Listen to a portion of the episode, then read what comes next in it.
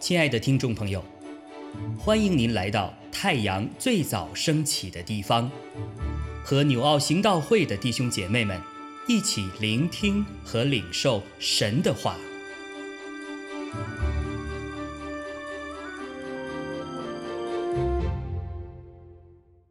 箴言二十七章十三到二十七节。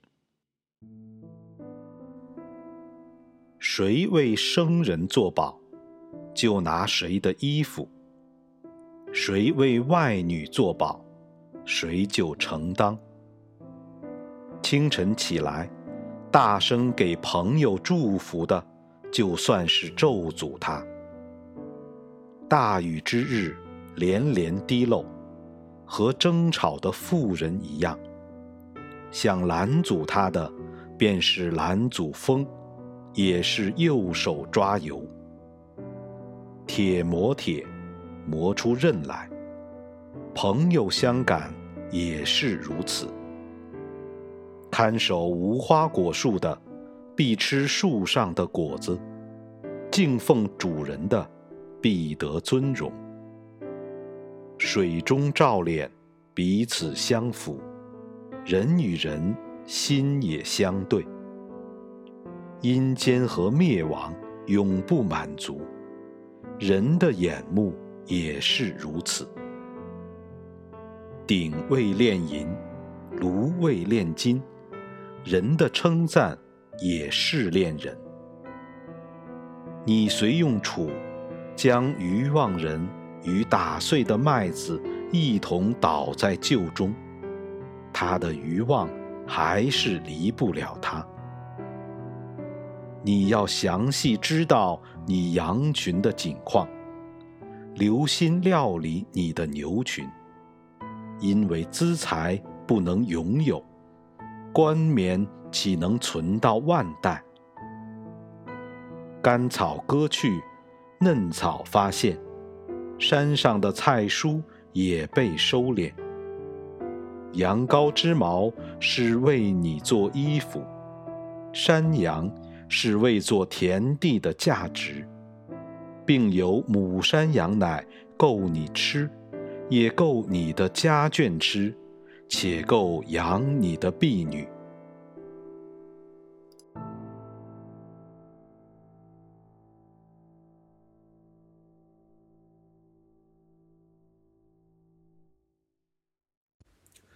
弟兄姐妹们平安。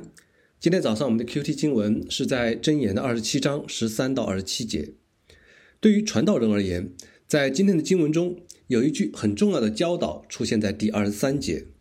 他说：“你要详细知道你羊群的景况，留心料理你的牛群。”这句话的原意是指，作为牧羊人或者是放牛人，那就意味着有一群羊或者牛的生命被托付在了你的手中，你需要了解他们的健康状况。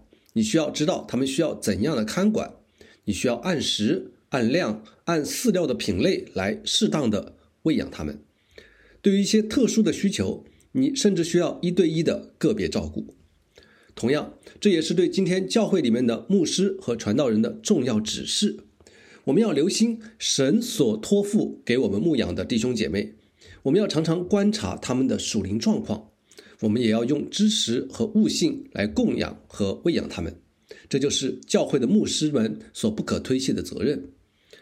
我们不是群羊的拥有者，所有的弟兄姐妹都是被基督的生命所赎买回来的，是被耶稣的宝血所洁净的，包括我们自己，每个人的生命的所有权都是属基督的。但我们也不是雇工，我们不是做一天的工作换一天的工钱。因为故宫的工作目的是赚钱，而不是顾念羊。万一有什么样的事情发生，故宫是犯不着为羊的生命搭上自己，无论是生命还是利益。正如耶稣所说：“我是好牧人，好牧人为羊舍命。若是故宫不是牧人，羊也不是他自己的。他看见羊狼来，就撇下羊逃走。狼抓住羊，赶散了羊群。故宫逃走，因他是故宫，并不顾念羊。”我是好牧人，我认识我的羊，我的羊也认识我，就好像大卫一样。他为他的父亲放羊，他也不是群羊的所有者，所有者乃是他的父亲，但他也不是他父亲的雇工，而是他父亲的儿子。所以他对扫罗说过：“他说你仆人为父亲放羊，有时来了狮子，有时来了熊，从群中衔一只羊羔去，我就追赶他，击打他，将羊羔从他口中救出来。他起来要害我，我就揪着他的胡子，将他打死。”今天教会的光景，绝不会比大卫看守的羊群更简单，反而可能更为的凶险。因为这个世界不断的用各样的方式从我们的手中来掳掠羊群。彼得曾经提醒我们说：“勿要谨守警醒，因为你们的仇敌魔鬼如同吼叫的狮子，遍地游行，寻找可吞吃的人。”必须承认，魔鬼的工作看起来卓有成效。看看我们曾为多少人传福音，多少人曾经觉志信主，又有多少人受洗。但最后还有多少人仍然留在教会里面？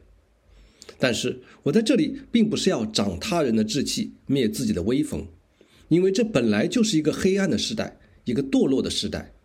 但无论时代如何，环境如何，真正属神的教会是不会堕落的，也绝不会消亡。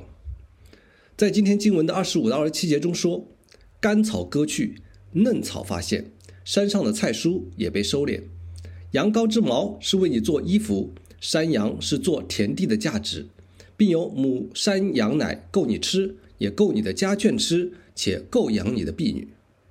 有枯干的，有被割去的，但是也有发芽、长叶和结果的。羊毛也是足够的，羊奶也不会缺乏。所以说，一个有生命的教会总能寻求到生命之道，而这生命之道就是耶稣基督。回过头来说，这段经文也不单单是指着牧师来说的，我们的每一位小组长，我们的每一位同工主责，也都是小牧人。我们被交托的羊群有大有小，但是照顾的责任没有大小。即便你说我在教会什么职分也没有，但是神放在你身边的家人、邻居、同学、同事，他们都是你的羊群。即便你只有一头羊可以照顾，你岂不是要更为尽心的来照顾、来带领他们？所以，如果你可以在新的一年里，至少带领一个人信主，至少带领一个人读经，带领一个人 QT，带领一个人祷告，你也必成为神所喜爱的牧羊人。如果你真的如此相信的话，那就请与我一同说阿门。